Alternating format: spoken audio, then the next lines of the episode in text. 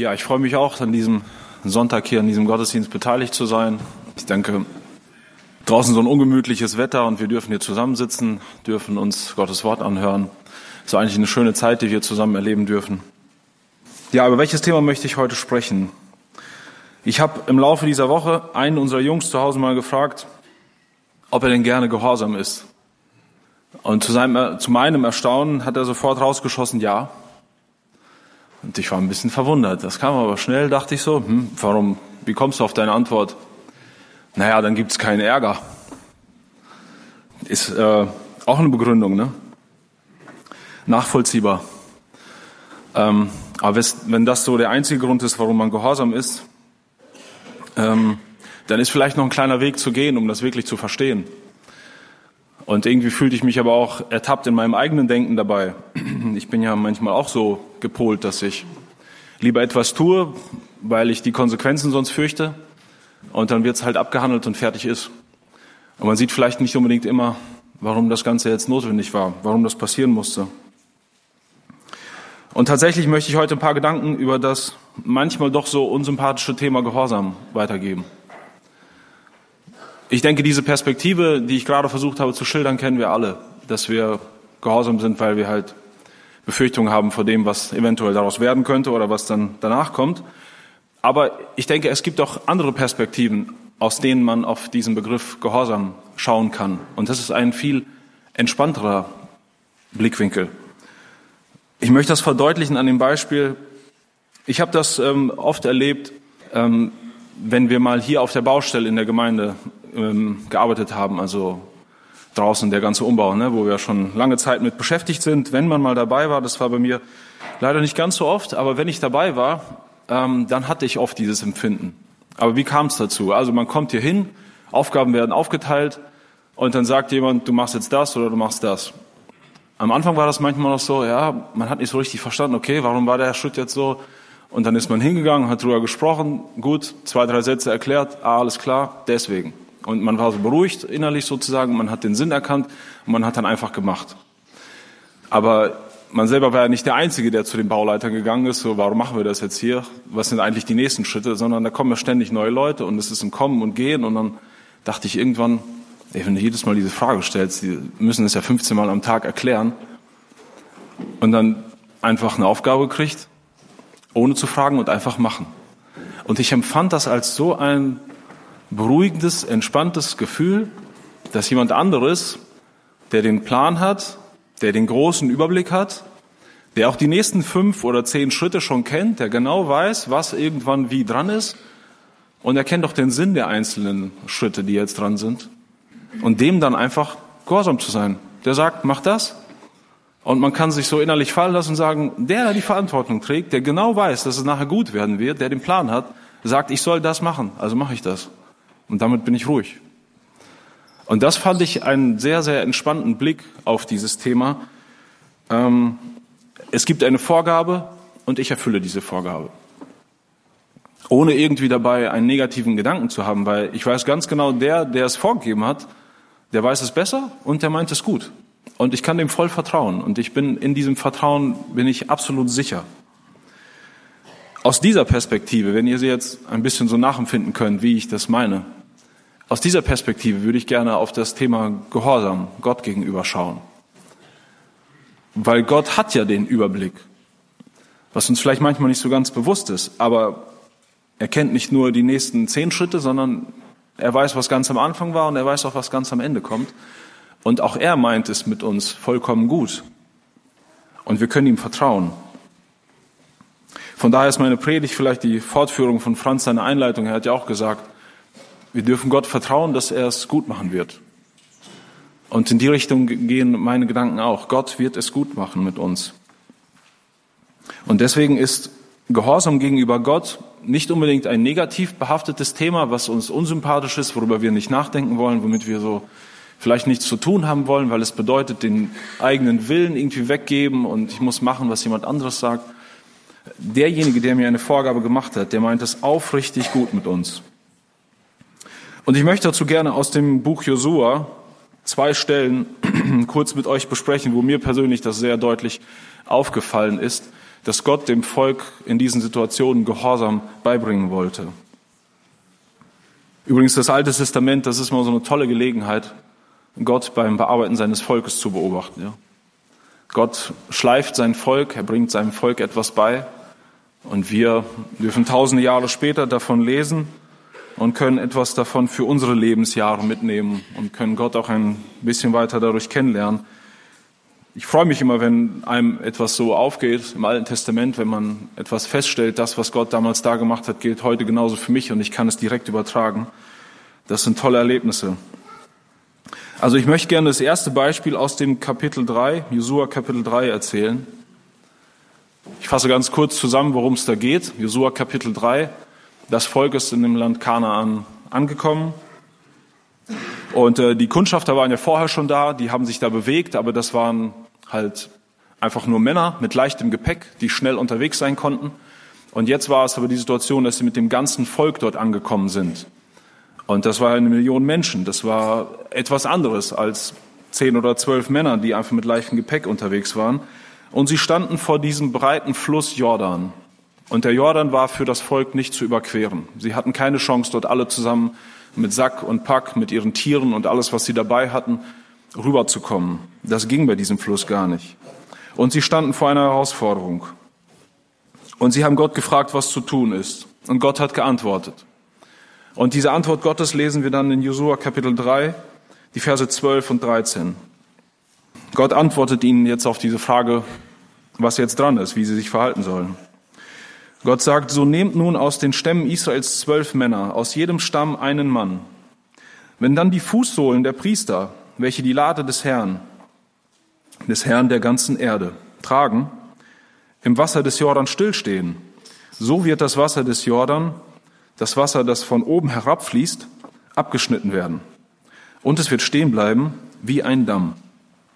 Und die Aussage, die ich hier meine, die, auf die ich hinaus will, das ist der Vers 13. Wenn die Fußsohlen, wenn dann die Fußsohlen der Priester im Jordan stillstehen werden. Und ich dachte, warum wird hier so ein Detail so, so deutlich nochmal aufgezeigt? Also, wenn die mit ihren Füßen im Wasser stehen bleiben, dann, dann wird passieren, dass das Wasser oberhalb, wo es von oben herabfließt, abgeschnitten wird und es wird dort oben dann wie ein Damm stehen bleiben. Das ist der Zeitpunkt. Und für mich persönlich ist die Lösung, Gott wollte dem Volk etwas damit beibringen. Also wir stellen uns vor, wir stehen jetzt mit einer Million Menschen vor diesem Fluss. Und dieser Fluss ist richtig breit und das Wasser rauscht da und es ist keine Möglichkeit, dort loszugehen. Dann dieser eine Moment, wo die Priester sich bücken und die Bundeslade anheben wollen und sie auf die Schulter nehmen und losgehen in dieses tiefe, brausende Wasser, wo sie eigentlich keine Chance haben, durchzukommen. Dieser eine Moment, wo sie die Bundeslade anfassen und hochheben in dem Moment müssen Sie sich doch eigentlich hundertprozentig sicher sein, wenn wir jetzt die nächsten Meter gehen, dann wird Gott eingreifen. Er wird etwas tun. Weil in dem Moment, wo Sie sich entscheiden mussten, loszugehen, war die Lösung noch gar nicht präsent. Sie haben die Lösung noch gar nicht gesehen. Ich dachte so, Gott hätte es ja auch ganz einfach machen können. Er hätte dem Josua vielleicht ein paar Tage vorher sagen können, am vierten Tag der Woche, wenn ihr morgens aufsteht, wird der Fluss trocken sein, dann geht ihr rüber. Dann würden sie morgens erwachen, der Fluss wäre trocken und für sie wäre es offensichtlich, Gott hätte eingegriffen, sie müssten los. Aber Gott hat sie herausgefordert, indem sie in dem Moment, wo das Wasser noch volle Kanne an ihnen vorbeizog und sie eigentlich keine Chance hatten, da durchzukommen, in dem Moment mussten sie sich dazu entschließen, loszugehen. Und erst wenn das Wasser im Fluss, äh, wenn die Füße im Fluss angekommen sind, dann wird das Wasser stehen bleiben. Und ich dachte, was für eine Schule Gottes, die er ihnen hier beibringen wollte dass sie ein, zu einem Zeitpunkt eine Entscheidung treffen mussten, wo sie die Lösung noch gar nicht kannten. Und vielleicht hast du auch manchmal das Gefühl in deinem Leben, dass Gott von dir etwas erwartet, was eigentlich erstmal keinen Sinn macht, wo du nicht verstehst, wie das jetzt gehen soll. Warum ist jetzt dieses oder dieses in meinem Alltag passiert? Warum hat sich diese oder jene Situation in meinem Leben verändert? Das macht doch gar keinen Sinn. Aber vielleicht tut Gott auch etwas in deinem und in meinem Leben, wo wir im ersten Schritt gar nicht verstehen, wofür das ist. Aber erwartet Vertrauen und Gehorsam, dass wir trotzdem den nächsten Schritt machen mit ihm zusammen und weitermachen und in diesem Moment dieses Vertrauen fassen, dass er es gut machen wird und ich darf mich auf ihn verlassen. Der zweite Punkt ist aus dem Kapitel 6. Ähm, das ist schon dann etwas weiter in der Geschichte. Das Volk ist weiter in, den, in das Land Kanaan hineingezogen. Und ähm, die nächste Herausforderung, die da in Kapitel 6 beschrieben wird, dass sie die Stadt Jericho einnehmen wollen. Für uns alle eine, ich denke, sehr gut bekannte Geschichte. Für die, die es vielleicht nicht so gut kennen, Jericho war eine sehr große Stadt in Kanaan. Sie war extrem stabil gebaut. Sie war umzingelt von zwei dicken Mauern. Die erste Mauer war fast zwei Meter dick. Die zweite Mauer war fast vier Meter dick und dazwischen war Luft. Da waren Balken zwischengebaut, da standen Häuser drauf. Also das war eine, eine ziemliche Festung. Und zusätzlich war diese Stadt auf einem steilen Hügel gebaut. Aus allen Richtungen musste man hochgehen zur Stadt. Und äh, militärisch eigentlich nicht einzunehmen unter normalen Bedingungen.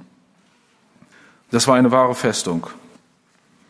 Und äh, außerdem war es ja bei den Israeliten so, dass sie die letzten 40 Jahre, in, der sie, in denen sie in der Wüste unterwegs gewesen sind, waren sie eher darauf ausgerichtet, dass sie sich verteidigen mussten. Ja? Sie sind umhergezogen und sie wurden von äh, den Völkern, durch die sie dann durchgezogen sind, wurden sie angegriffen. Also ihre militärischen Erfahrungen, seitdem sie aus Ägypten ausgezogen, war eher Verteidigung.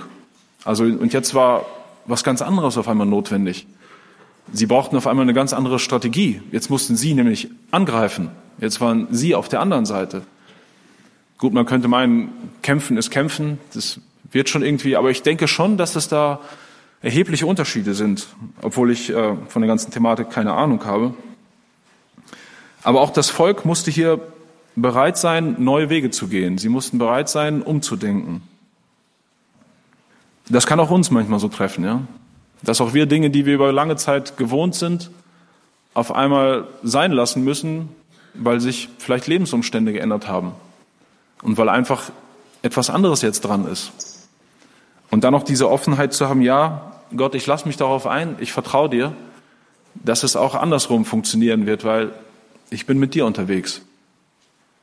Gut, eine herkömmliche Taktik, die Stadt einzunehmen, wäre gewesen, sie zu umzingeln, habe ich gelesen, dass man das wohl eher so gemacht hat, wenn man anders keine Chance hatte, dass man so eine Stadt dann einfach umringt hat mit den eigenen Leuten und monatelang gewartet hat, bis die Stadt ausgehungert war, bis sie kein Wasser mehr hatten oder sonst was. Und dann, wenn die Menschen ausgelaugt sind, sie dann anzugreifen und dann zu probieren.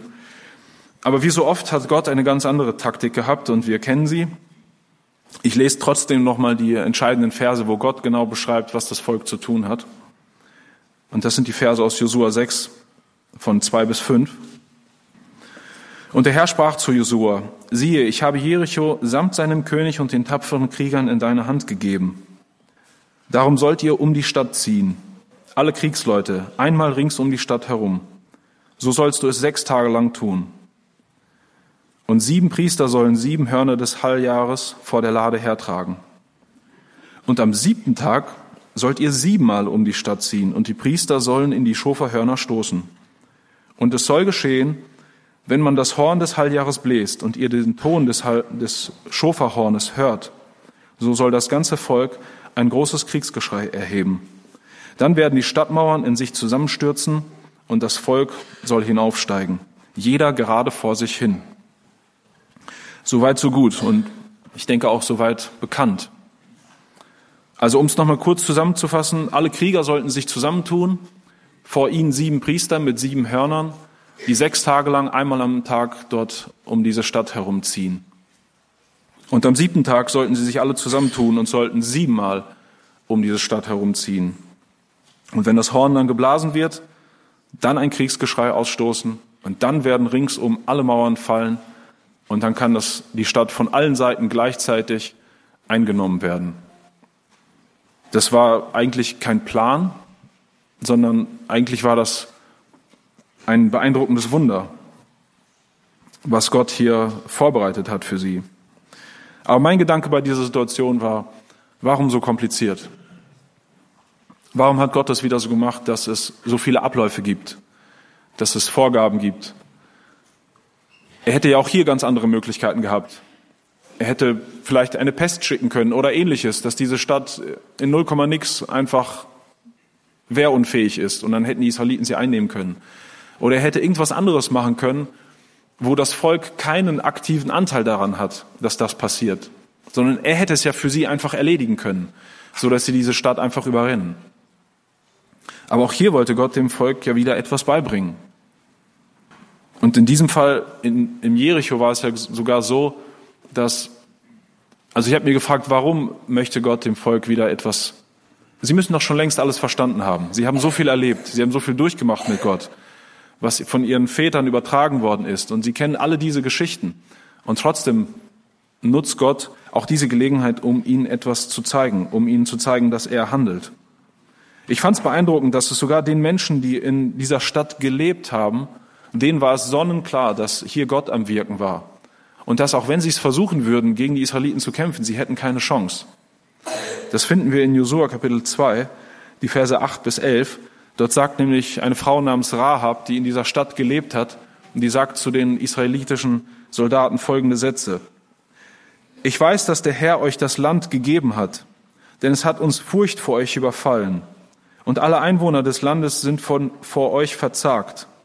Denn wir haben gehört, wie der Herr das Wasser des Schilfmeers vor euch ausgetrocknet hat, als ihr aus Ägypten gezogen seid. Und was ihr den beiden Königen der Amoriter, Shihon und Og, jenseits des Jordan getan habt, an denen ihr den Bann vollstreckt habt. Und als wir dies hörten, da wurde unser Herz verzagt. Und es ist kein rechter Mut mehr in jemand vor euch. Denn der Herr, euer Gott, ist Gott oben im Himmel und unten auf der Erde. Und das sagen die Gegner Israels.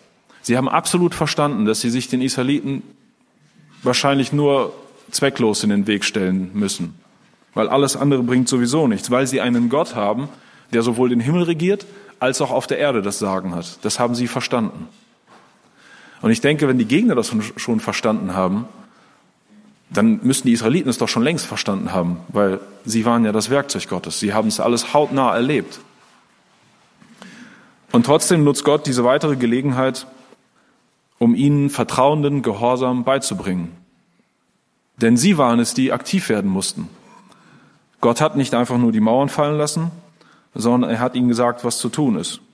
Und in dem Moment, wo die Krieger losgegangen sind und einfach die Stadt umzingelt haben, einmal rundgelaufen sind und am nächsten Tag wieder und wieder und wieder und vielleicht ausgelacht wurden von den anderen Soldaten und sich vielleicht auch lächerlich gemacht haben oder was auch immer, was dann in ihrem Inneren vorgegangen ist, in diesem Moment, wo sie einfach nur um diese Stadt gezogen sind.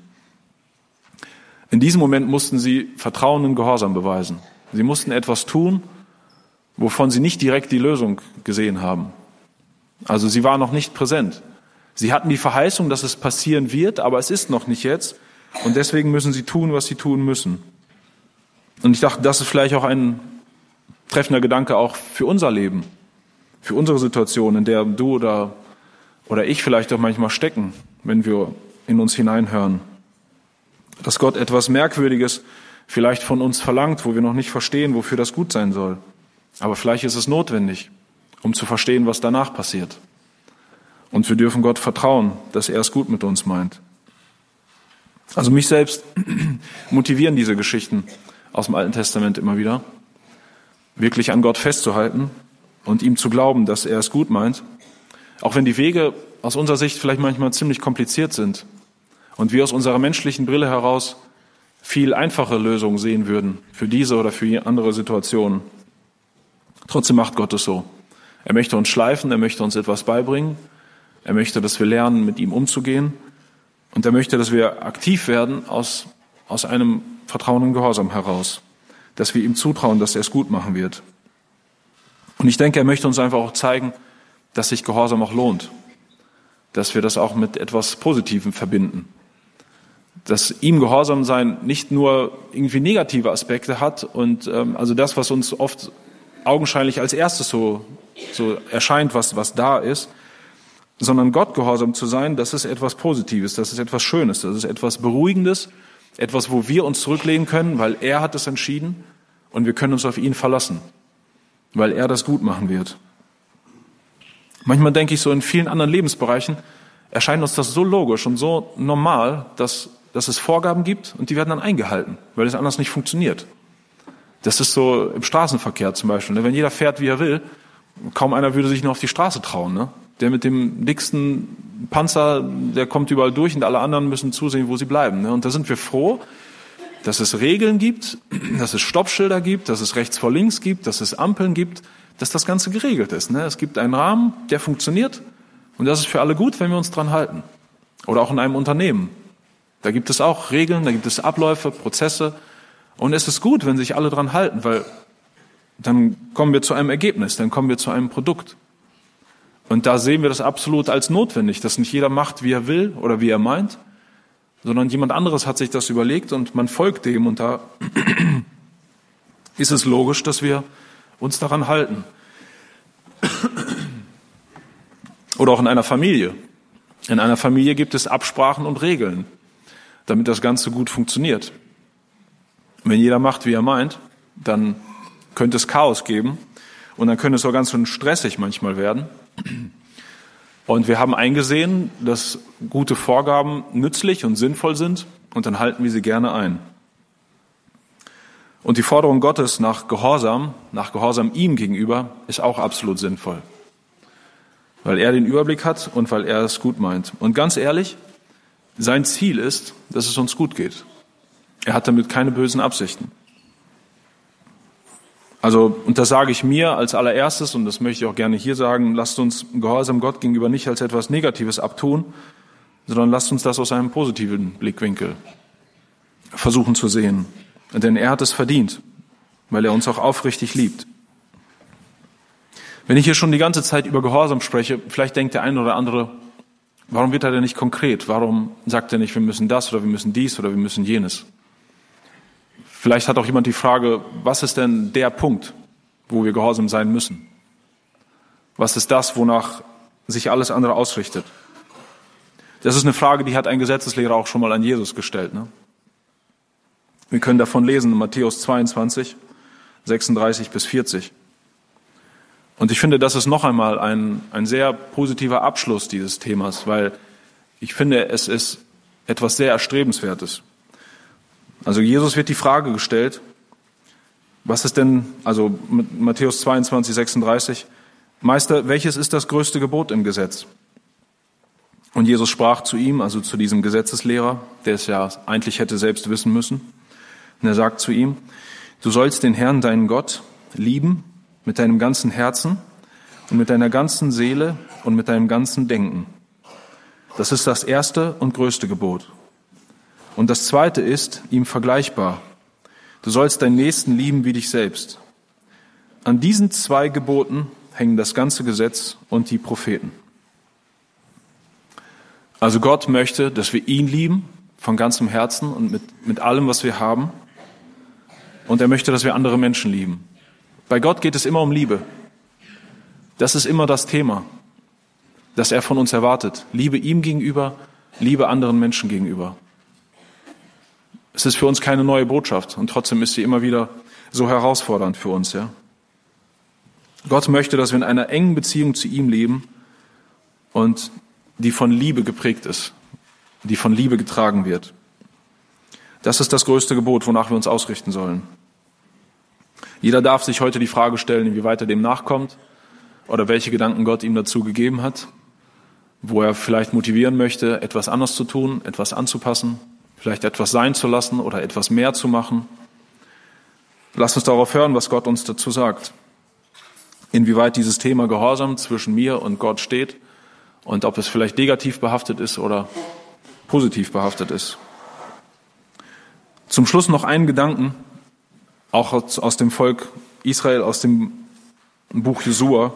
In dem allerletzten Kapitel, da tritt Josua kurz vor seinem Tod nochmal vor das Volk und ich fand interessant, was er da nochmal gesagt hat. Das ist Jesua Kapitel 24, der Vers 24. Da antwortet das Volk mit folgender Aussage. Und das Volk sprach zu Josua, wir wollen dem Herrn, unserem Gott, dienen und seiner Stimme gehorsam sein. Ich fand schön, dass das hier nochmal aufgegriffen wird mit diesem Vers. Wir wollen Gott dienen und wir wollen ihm gehorsam sein. So als ob sie nach einer langen Zeit etwas wirklich für sich gelernt haben und sich das bewusst vorgenommen haben, ja, wir wollen's. Es ist gut, wir haben es verstanden. Gott hat so viel komplizierte und trotzdem erfolgreiche Wege mit uns gegangen. Und wir wollen an ihm festhalten, dass sie das für sich nochmal so bestätigt haben.